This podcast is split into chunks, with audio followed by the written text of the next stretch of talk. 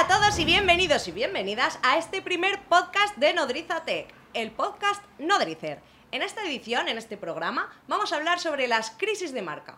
¿Qué son? ¿Cómo combatirlas? Y por supuesto, lo que más nos gusta, con ejemplos de crisis que ya ha habido y cómo se han gestionado. Y por supuesto, quédate hasta el final. ¿Por qué? Pues porque vamos a desvelar los do's y don'ts, las cosas que tienes que hacer para solventar, para solventar estas situaciones si te ves inmerso en ellas. Así que vamos a por todas. Sandra, ¿qué tal? Cuéntanos, Sandra Parrilla, nuestra directora de comunicación externa. Cuéntanos, preséntate. Hola Carlota y hola audiencia, ¿qué tal estáis? Eh, como bien dices, vamos a tratar de desgranar estas crisis de marca, estas crisis de reputación y bueno, yo voy a tratar de dar esta versión de cómo hacer desde el área de comunicación externa. Como bien dices, lidero el área de comunicación externa y relaciones públicas de Nodrizatec, pero no es mi primera experiencia empresarial. Llevo 15 años dando vueltas por el mundo, desde medios de comunicación, agencias, instituciones públicas, privadas, así que vamos a tratar de ver cómo desde todos estos lugares tenemos que hacer para cuando nos vienen mal dadas, defender nuestra marca y ser buenos embajadores de ella. Muy bien, como veis, Sandra tiene muchísimas perspectivas diferentes, ¿no? Aquí vamos a obtener una visión global. Yo, para los que no me conozcáis, soy Carlota Trigo y aquí en Nodriza Tech lidero la parte de comunicación interna, lo que es todo el equipo, la cultura de empresa y las redes sociales. Así que esas son las dos experiencias que yo voy a aportar aquí a este podcast. Y no podemos comenzar sin dar las gracias a nuestro patrocinador de este primer podcast, a ONIAD. ¿Te imaginas anunciarte en los medios online que visitan tus clientes? Prueba ONIAD, la plataforma de publicidad programática con la que consigues campañas efectivas. Crisis de marca. ¿Qué es? ¿Cómo puedes verte inmerso en una? Sandra, cuéntanos.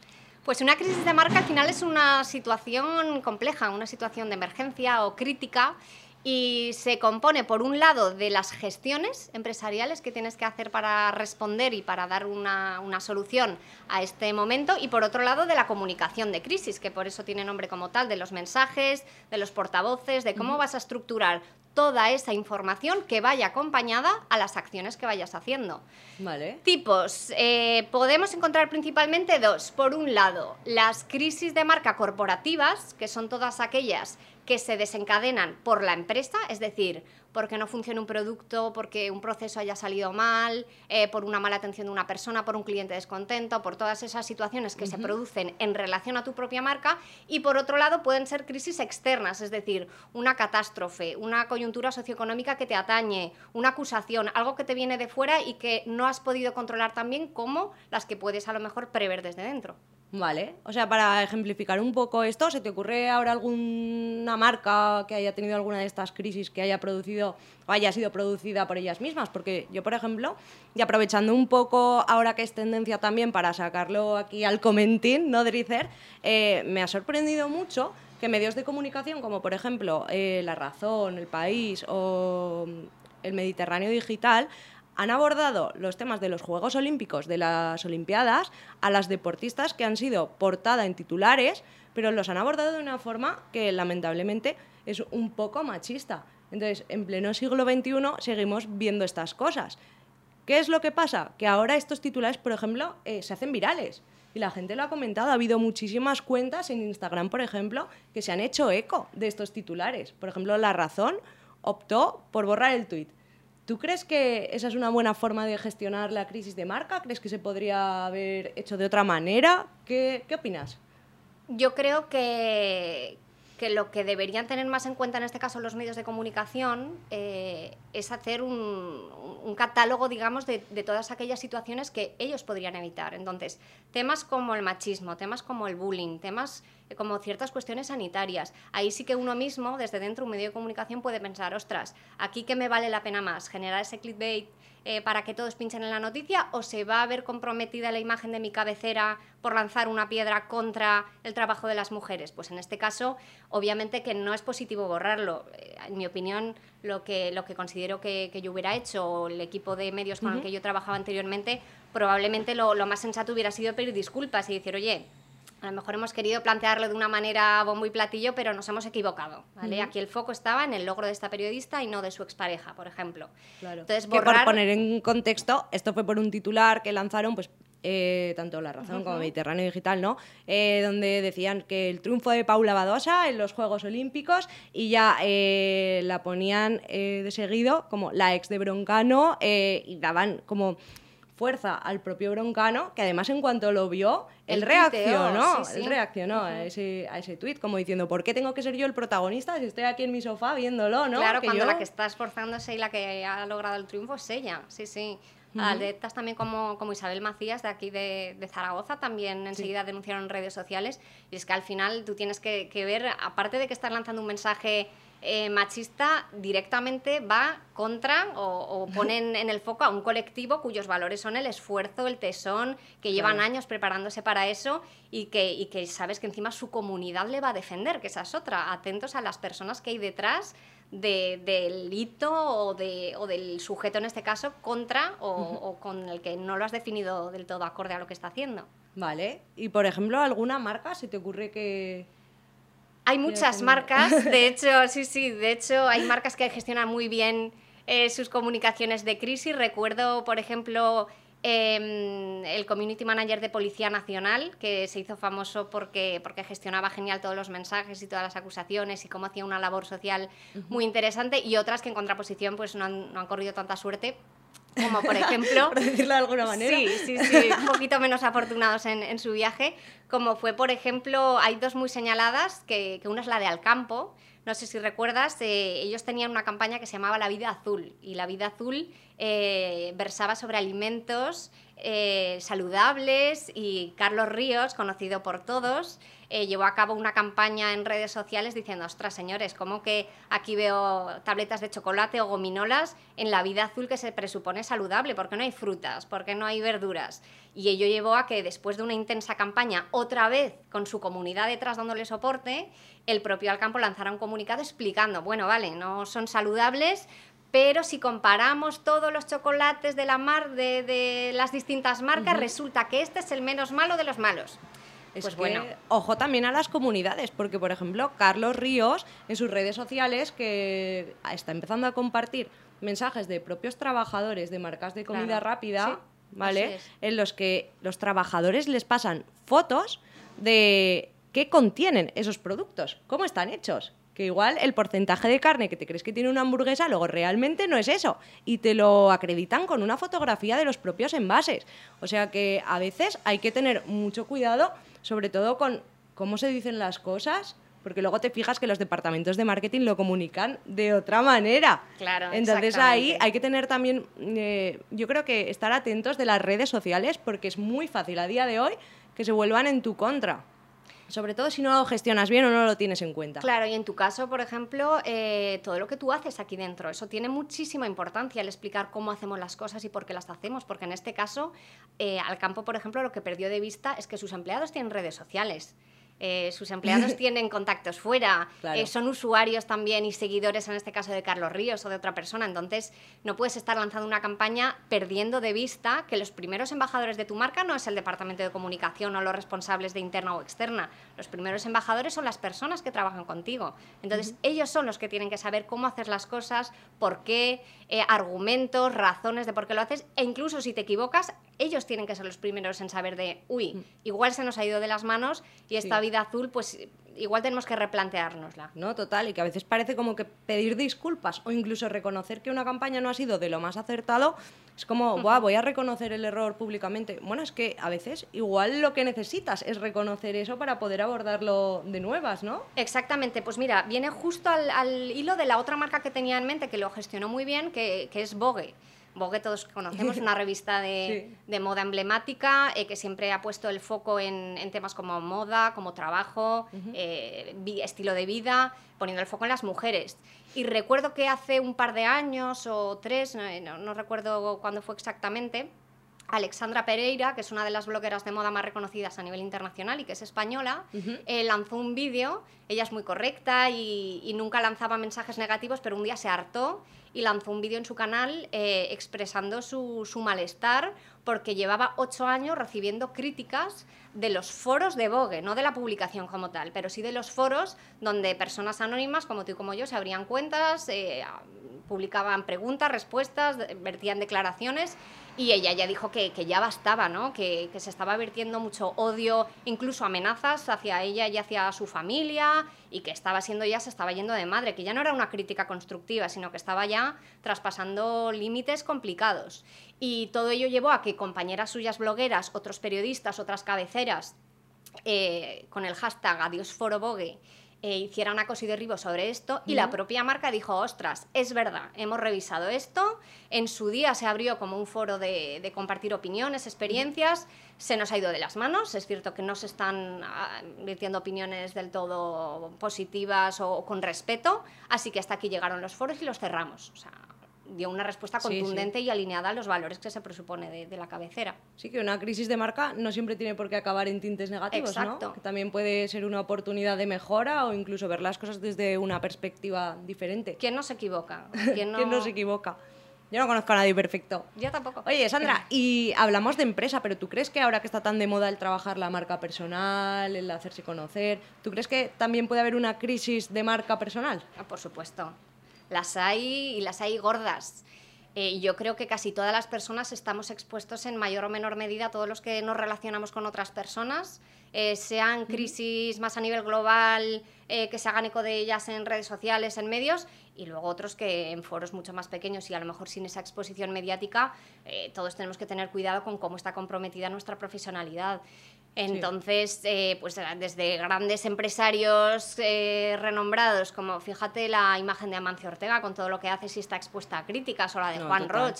Hay muchos empresarios que se ven eh, sometidos a, muchos juicios de valor por lo que hacen o por lo que dejan de hacer y claro, también hay que gestionarlo. A veces simplemente con no meterse en el barro y otras sí que a lo mejor hay que decir, oye, mira, pues no contesto a esto, pero ahí tienes mis acciones y que vayan hablando ya solas. O bueno, temas de redes sociales, que ahora hay un montón de, gente joven poniendo leña y fuego y gasolina en el candelero. Algo de un TikToker, ¿no? Ahí Hemos oído. Sí, sí. Sí, hay cosas que lamentablemente pasan pasan, como el caso del TikToker, ¿no? Que decía eso, que estaba operado cuando conocía a una chica y así podía tener relaciones con ella sin ningún problema. ¿Y qué pasa? Pues que eso ha tenido un bombo de la leche. Pero yo creo que eso es ya directamente, aparte de falta de ética y malas prácticas por el programa en sí emitirlo, eh, creo que también está el otro caso de crisis de marca que has comentado antes, que es ese, que lo ha generado esa persona, pero luego otro que es en el que de repente te ves envuelto, ¿no? Sin ir más lejos, yo la semana pasada que me pasaron uno de mis vídeos de ONIAD y aparecía en una página de memes y ahí la gente diciéndome de todo. ¿Qué haces ahí? ¿Qué haces? ¿Cómo solucionarías eso? Sandra, ¿tú qué consejo me darías?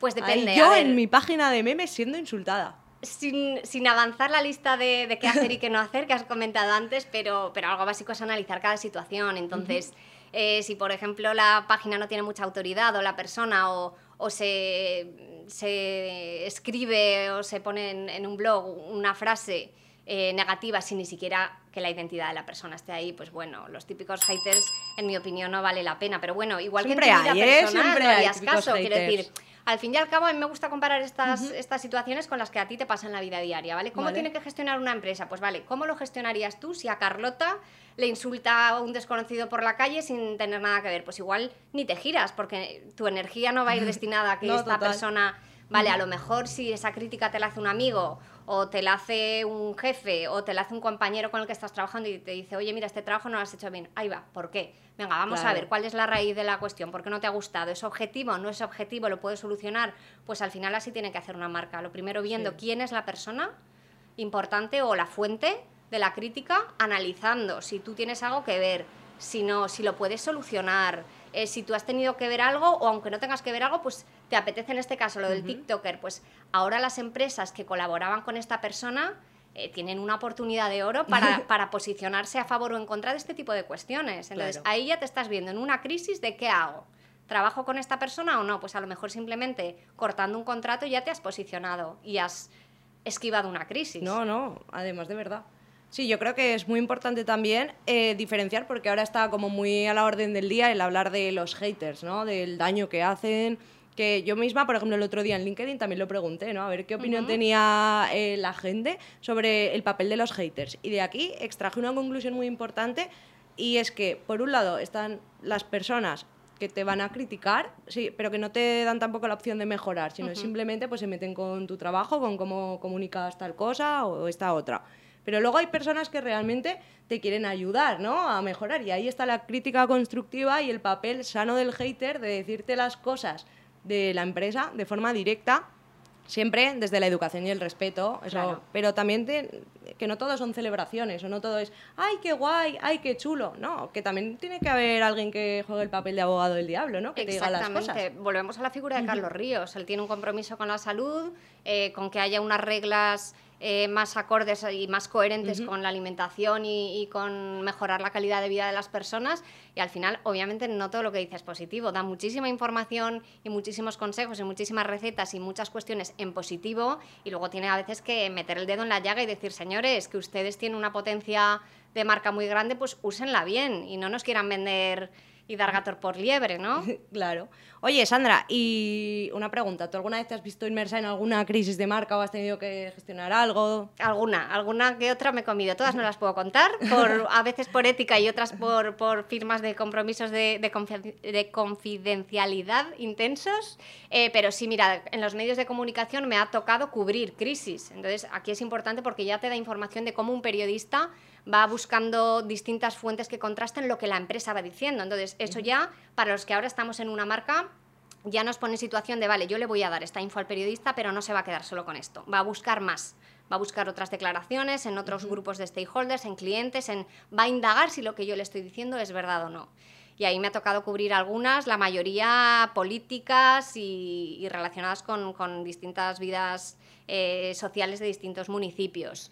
Luego, por otro lado, en agencia también, porque, bueno, al final llevábamos muchas marcas y nos tocaba alguna situación, pues temas de redes sociales o tema de algún lote eh, erróneo y que había que dar explicaciones, indagar en fábrica qué había pasado y tal. Eh, crisis con periodistas, también me ha tocado gestionar alguna y ahí hay que hacerlo con, mucho cuidado porque al final tienen una voz y un papel muy importante y hay que tratarlos adecuadamente. Y luego aquí dentro también me ha tocado, me ha tocado alguna. De hecho, te voy a filtrar una de, uh. nuestro patrocinador. No, con Unidad tuvimos un, caso eh, puntual, eh, leve, que nos dimos cuenta que a un cliente, hay algunos clientes que por el sistema de trabajo que tienen reciben una pequeña comisión por, por campañas de otras personas, de afiliados, y en este caso nos dimos cuenta que había un cliente concreto que habíamos calculado mal y le habíamos dado una comisión mayor. Entonces, claro, tienes que llamar a su puerta para decirle, hola, que te he dado este dinero, pero que ahora te voy a quitar unos euros, era poco, pero claro, ahí había que hacerlo bien para que luego internamente todas las cuentas salieran, salieran adecuadamente. Entonces, claro. ahí tienes que indagar. ¿Qué ha pasado económicamente? Habla con los compañeros de, de controlling financiero, con la herramienta con la que gestionamos todas estas cuestiones, porque claro, ahora es en positivo, pero imagínate que es al contrario y le quitas dinero de más al cliente. Eso ya Hubiera sido, hubiera sido otra cuestión, claro. Habla con el CEO, habla con el account manager de, la, de la cuenta, luego llama al cliente, explícale lo que ha pasado y también pues que no desconfíe, es un fallo, pero claro, él se puede plantear, ostras, ¿y este fallo vendrá a la contra alguna vez o no? ¿Ha, ha habido más clientes? Y nada, pues al final es, detectar la raíz del problema, comunicarlo con naturalidad. Oye, mira, ha habido un fallo, este fallo te ha involucrado a ti, lo siento mucho, lo vamos a solucionar así, en este tiempo, en esta forma, estas son las condiciones y luego indagar, obviamente, porque ha pasado. ¿Ha habido más involucrados? No, pues bueno, aquí se queda. ¿Qué vamos a hacer para que no vuelva a suceder? Pero bueno, al final es lo que te comento. En todas las empresas pasan cosas y en todos los perfiles eh, metemos una metida de gamba de vez en cuando o cometemos un fallo. Entonces, al final, pues naturalidad, asumir lo que has hecho mal, solventarlo y suerte que no sea muy grave, obviamente. Y si es más grave, pues el comité, el comité igual se tiene que, ampliar para tomar la decisión y la, y la solución. Muy bien. Jo, cuántos ejemplos. Yo la verdad que a nivel de redes hay dos que recuerdo como haberlo pasado realmente mal al tener que, que gestionarlos. Uno de ellos fue cuando hicimos un sorteo en Nodrizatec y hubo de repente cuentas falsas que nos suplantaron la identidad y que empezaban a escribir a nuestros seguidores eh, para que pagasen por ser los ganadores del premio. Y yo, claro, ahí me planteé y dije, jolín, hay gente que está usando nuestra marca para hacer el mal. o sea, ¿cómo comunicas eso de forma que tus seguidores empaticen con que tú no has hecho nada ahí, que tú no tienes nada que ver, que tú no apoyas eso, que tú no les estás intentando timar, pero que es que están usando tu marca tu copy, o sea, cómo nos definimos nosotros, hemos venido de propio a transformar el mundo y están escribiendo una a una todas esas personas para darles información falsa. Ahí eh, a mí me costó lo mío, porque además la gente nos escribía, en plan, oye, ¿qué está pasando? Que os han suplantado, sois vosotros, ¿qué hago? Claro, había que gestionar toda esa incertidumbre cuanto antes. Y ahí recuerdo que lo que hicimos fue eh, pensarlo bien, pero en nada, en cuestión de dos horas o tres, eh, ya lanzamos comunicado oficial rápido para contenerlo, para avisar sobre todo a toda la gente que supieran que estaba dándose esa situación y que no éramos nosotros, ¿vale? Y que si tenían cualquier duda o lo que sea, que nos escribieran porque el único perfil oficial era el nuestro. Porque era una pasada la de comentarios que, que nos estaban llegando, no a malas, porque la gente también lo vio rápido y como somos normalmente muy cercanos en redes, también como yo me sentía apoyada por la comunidad. La gente denunció esos perfiles. Que al final no solo le estás diciendo a la gente, eh, hola, tengo un problema, sino que también les pedía que lo denunciasen para que acabase con esa situación. Y la verdad es que la comunidad respondió. Y para mí fue duro tener que gestionarlo, pero por ejemplo también muy gratificante el ver que la comunidad que teníamos eh, nos ayudaba que eso también es un punto a valorar muy positivamente. Y luego también en redes sociales y que, por ejemplo, pues más eh, cuando, por ejemplo, lanzábamos la empresa de, pastillas desinfectantes o comentarios negativos, que ahí realmente, jolín, hay veces que lo, lo tienes que gestionar y tú como community manager te ves en unas situaciones duras de recibir, por ejemplo, insultos o palabras muy subidas de tono, que claro, tú a nivel personal pues reaccionarías de una manera o de otra, ¿no? Porque al final es tu vida, pero aquí no estás respondiendo como Carlota Trigo, estás respondiendo como Nodriza Tech.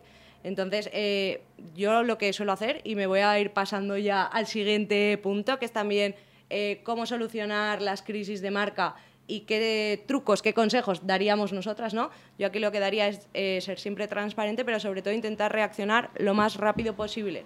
Si es, por ejemplo, un cliente que está insatisfecho, yo ahí sí que le pondría, vale, eh, cuéntanos por privado que lo solucionamos cuanto antes, trabajamos en tu caso y vamos a darle forma para que tengas una respuesta lo antes posible. Porque muchas veces creo que en redes el problema es que estamos acostumbrados a ser inmediatos para lo positivo y el no recibir esa inmediatez puede ser el desencadenante que habrá ya, vamos, que la chispa que encienda el fuego, ¿no? Por así decirlo. Sí, de hecho, yo comparto, comparto esa opinión.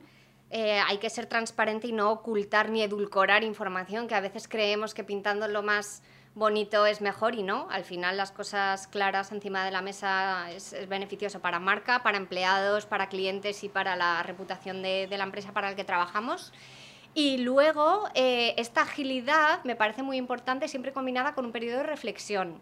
Yo recuerdo cuando, cuando gestionaba mis primeras crisis que uno de mis responsables me decía, márcate un tiempo mental de tres horas. Tres horas es el máximo Toma, acertamos con la tomar para, para emitir un primer comunicado. Que a lo mejor ese primer comunicado es, calma, eh, hemos detectado esto, estamos trabajando en estas líneas y todavía no tenemos una solución, pero estamos en ello. Os contamos. Estamos en ello, es súper claro, Exactamente, pero que ya tengan una declaración oficial de que, de que eres consciente de lo que está sucediendo y que lo vas a solucionar o de que vas a tratar de encontrar una vía de solución. O sea, podríamos decir que paso uno, eh, que se vea que estás trabajando en ello para solucionarlo o por lo menos analizándolo. Sí. Y paso dos, inmediatez, ¿no? En la respuesta, que van un poco vinculadas.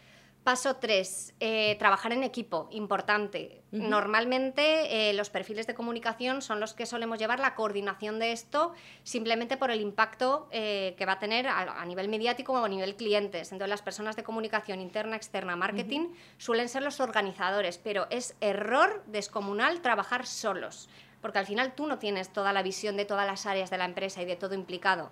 Entonces es muy importante tener un comité de crisis en la marca con la que tú trabajes. ¿Y un plan de gestión? Exactamente. en el plan de gestión de crisis eh, hay ciertas, ciertos ingredientes clave que tú puedes hacer. Entonces, siempre hay que tener eh, lo que se llama eh, una auditoría de vulnerabilidad. ¿vale? ¿Cuáles son aquellas situaciones que me pueden hacer a mí estar en un momento flojo? Bueno, pues que un cliente esté descontento en ONIAD, que falle la plataforma, que haya un...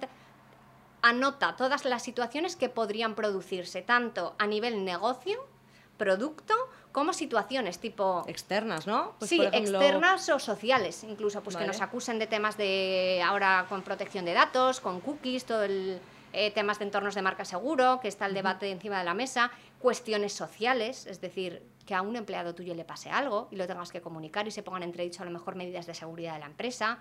Es decir, hay que tener como una especie de portfolio de situaciones de vulnerabilidad que se Ese llama. sería el primer paso. Exacto. Que es como un DAFO, ¿no? De eh, investigar Sí, un poco de qué es a nivel todo lo malo que interno me puede suceder. a nivel externo Sí. y luego intentar cubrirlo, ¿no? Cubrirlo de taparlo, no, no, no, sino cubrirlo de dar respuesta bien, a esos puntos. Hay que puntualizar, siempre hay que puntualizar. totalmente. Sí, ¿cómo vas a cubrirlo? Pues en ese caso, una vez ya tienes todas las situaciones de vulnerabilidad, en cada una de ellas, ¿cuál es el comité ideal? ¿Vale? Pues eh, a lo mejor para todos los temas sociales y de, y de crisis relacionadas con ello, pues tiene que estar comunicación interna, tiene que estar recursos humanos y talento, tiene que estar el CEO para eh, temas relacionados con la plataforma, tiene que haber algún técnico, alguien que sepa Eso de es. tecnología, que tú y yo podemos contarlo muy bien pero no sabemos entender cuál es la raíz o cuál es lo que ha fallado, ¿vale? Entonces, importante tener un comité de crisis, que y se sobre llama. todo ahí también, como matiz, con esto de los comités de crisis, eh, muchas veces se pasa por alto eh, la fuerza de las personas que trabajan en una organización y ellas mismas, o sea, ser, porque nosotros sí que lo hacemos, ¿no? Tanto para lo bueno como para las cosas que quizá vayan a ser más eh, soqueantes, siempre lo comunicamos a- primero a nivel interno, Exacto. ¿no? Porque el equipo tiene que ser como el, el primero en que también... Claro. A ver, según el contexto de la crisis que sea, ¿eh? Claro, sí, no es lo según mismo- análisis, pero, pero siempre el tu público equipo- interno tiene que saberlo, porque en el momento en el que ya vayas a lanzar un comunicado a medios, o a clientes, o a stakeholders, si ya va a salir de casa el mensaje, ¿cómo no va a estar dentro bien mamado? Eh, Es Sí. imposible, o sea, es incoherente. que se tengan que enterar Claro, por terceros. Al final, como en una relación tú a tú, ¿no? Claro. Si somos amigas, porque me tengo que enterar por esta persona. No Yo me lo siempre has digo lo tú. mismo. Si tú te vas de casa, eh, ¿cómo se van a enterar tus padres? ¿Porque te vas a sentar y les dices, oye, me voy de casa, tengo un piso? ¿O porque van a ver en stories las llaves de tu nueva casa entrando? Ostras, pues un poquito de lógica. Al Claro. final es, es esto. Luego también importante, eh, portavoces. El punto número dos, ¿no? Tres. Anal- Análisis. Situación de vulnerabilidad, eh, comité de crisis y portavoces. Vale. ¿Quiénes son las personas que pueden decir lo que ha sucedido? Depende de la situación. Lo que sí que hay que tener controlados es quiénes son esas personas. Obviamente, los perfiles de comunicación y dirección general se suelen presuponer, uno porque es el CEO de la empresa y otro porque son más las embajadoras, en este caso chicas, de, de la marca. Pero no tiene que ser obligatoriamente esto. Es decir, en nuestro caso, empresa tecnológica, qué perfiles tecnológicos pueden en un momento dado explicar algo, tanto en un corte de radio como que nos sirva a nosotras de fuente de información para escribir un tuit o una nota de prensa. Pues nosotros tenemos varios compañeros que hay que detectar, vale, el CTO sabe lo que hace, lo comunica bien, sabe explicarlo. Luego hay perfiles en nuestro equipo que encima nosotros tenemos la suerte de tener eh, personas súper técnicas y además súper didácticas. Pues a esas es a las que hay que decir, oye, tú sabes hacerlo, pero te voy a dar un manual por si alguna vez te toca ser portavoz. O vamos a hacer una sesión de cómo Vale. hacer si te llama un medio de comunicación. O qué hacer si en un momento dado te llama Carlota corriendo porque ahí ha pasado esto en redes sociales y necesita información. Pues esas personas tienen el expertise, tienen las habilidades y no tienen el proceso. Ahí radica la importancia de comunicación. No vamos a ser portavoces, pero sí que vamos a ser las Los conductoras del camino. proceso, claro. Vale, muy bien. Siguiente paso. Más cosas que podemos llevar a cabo. Eh, gestión eh, antes, en el momento y post. Antes, todo lo que hemos comentado, tener el plan bien definido. En el momento, ¿qué tenemos que hacer? Adaptar los materiales corporativos. Todas las empresas tenemos nuestra misión, nuestros- nuestra visión, valores, definiciones corporativas, eh, públicos estratégicos. Vale, una vez pasa algo, ¿qué tenemos que hacer? Coger esos mensajes y adaptarlos. Ha pasado una situación de crisis porque hemos hecho algo mal o porque desde fuera nos ha explotado una bomba. Vale, no pasa nada. Vamos a coger nuestros materiales y a ordenarlos. ¿Qué tengo que hacer? Analicemos canales, portavoces, acciones, tiempos. Eh, oye, mientras lo solucionamos, ¿qué hacemos? ¿Comunicación de este mensaje? Vale. Llamamos a los tres periodistas clave para que frenen rotativas y nos escuchen. Les decimos que es cuestión de eh, seis horas que le pongamos solución al problema. Vale. Eh, a la vez, ¿lanzamos esa comunicación en redes sociales? Sí, no, nos esperamos. Eh, sea lo que sea, hay que hacer en el momento un pequeño plan de acción de qué vamos a hacer y a comunicar. Y eso tiene que ir de la mano. ¿Para qué? Vale. Para que haya una uniformidad y que lo que hagamos responda a lo que decimos y lo que decimos responda a lo que hacemos. Claro, perfecto. Eso en el momento. Más cuestiones. Eh, un momento, te voy a cortar. ¿Tú cuenta. crees que se puede convertir en una oportunidad la crisis de marca en base a esto? Sí, ¿Qué por comentas? supuesto. A veces una crisis. De hecho, eh, yo hubo un trabajo que nos gustaban, entre comillas, porque decíamos, es la oportunidad de lucirnos, de mostrar que hacemos las cosas bien. ¿Por qué? Porque cuando algo funciona genial y algo está brillando, es muy fácil aplaudirle y es muy fácil observarlo. Pero cuando la situación está tensa, es como tú sabes los amigos que tienes cuando estás en una mala época, ¿verdad? Sabes las personas que te están Sí. soportando y que te están dando energía cuando no te va bien. Pues esto es lo mismo. Uy, mi marca está comprometida. Según cómo haga yo las cosas y según cómo las cuente, luego van a decir, muy bien. ¿Por qué? Porque has tenido humildad, porque has tenido capacidad de trabajo, porque has sido empático con el público interno, externo, con los stakeholders, porque has sido diligente, porque has tenido contundencia, porque has tenido sentido común. Y después de esa tormenta es cuando sale el arco iris, que dicen, ¿no? Sí, y ahí es cuando, o bien tú mismo te, te metes en la tumba, o tú mismo Mm. renaces de, de tus cenizas y dicen, ostras, esta empresa hace las cosas bien de normal, y cuando le viene un revés, hace las cosas todavía mejor. Chicos, es lo difícil. Crisis oportunidad, siempre, siempre. Muy bien. ¿Y qué crees? ¿Transparencia siempre o transparencia...? Transparencia siempre. Siempre, absolutamente. Mm, En mi opinión, ocultar error garrafal y error en menor medida edulcorar. Que muchas marcas tienden a, no, ha pasado esto, pero no pasa nada porque resulta que había... No, no, ha pasado esto y es una cagada, señores. Y de esta cagada vamos a salir así. Vamos a hacer esto, vamos a eh, poner esta solución. Si no hay solución, te vamos a compensar así, que es otra opción, que no haya solución, pero que puedas hacer algo Vale. para aliviar ese dolor o, o ese problema. Eh, y siempre al final las cosas claras y el chocolate espeso, ¿no? Es el dicho. Al final, Pues, así como personas nos equivocamos, como empresas también te puede pasar, ¿no? Claro. Y es más, como empresa nos puede pasar con mayor contundencia porque la visibilidad es mayor. Al final, si se te cae un vaso en tu casa no se entera nadie, pero si se te cae un vaso en un evento, pues ostras, qué ruido ha hecho, ¿no? Pues Sí. es eso al final. Y luego importante también la parte post. Una vez ha sucedido todo, lo has solucionado, has actuado, eh, has cambiado ciertas cosas, has dado los mensajes concretos. ¿Qué hacemos después de eso? Vale, en primer lugar, ¿ha funcionado todo como queríamos? Sí, no. Si no ha funcionado, hemos tomado un camino secundario que no estaba previsto para adaptarnos. Vale, ¿por qué ha funcionado? Vamos a registrarlo. Y en, esa, eh, en ese plan de vulnerabilidad que hablábamos al principio, esta nueva situación la incluiremos. ¿Por qué? Claro. Porque eh, ya es una fuente de información más. Eh, ¿Esto qué es? ¿Un caso nuevo? Si, por ejemplo, teníamos previstas seis situaciones, ¿esta es una séptima situación o es una situación 4.2? Una Porque variante. es una variante, claro, Claro. pero que quede registrado. Es importante que con el comité de crisis nos volvamos a sentar y repasemos qué ha sucedido. ¿Hemos aprendido algo para la próxima vez? ¿Podríamos haberlo hecho mejor? ¿Esto ha sido desencadenado por algo? Qué sé, se ha caído alguien por las escaleras porque es una escalera de birria. Uy, pues igual tenemos que tomar una decisión y es cambiarla. O igual esta parte de la plataforma, ¿por qué se queda aquí así? ¿Porque podemos hacer esto? Anda, pues sí, pues vamos a tomar una decisión y a llevarlo a cabo. Entonces, es importante analizar en frío. Una vez ya ha pasado toda la vorágine de sensaciones, de emociones, de gestiones, de tal, calma. Y, ad- y además recomiendo que, que eso se analice con un par de días de, reposo, de sueño y volvamos a, a pensar las cosas una vez ha pasado la, la tormenta.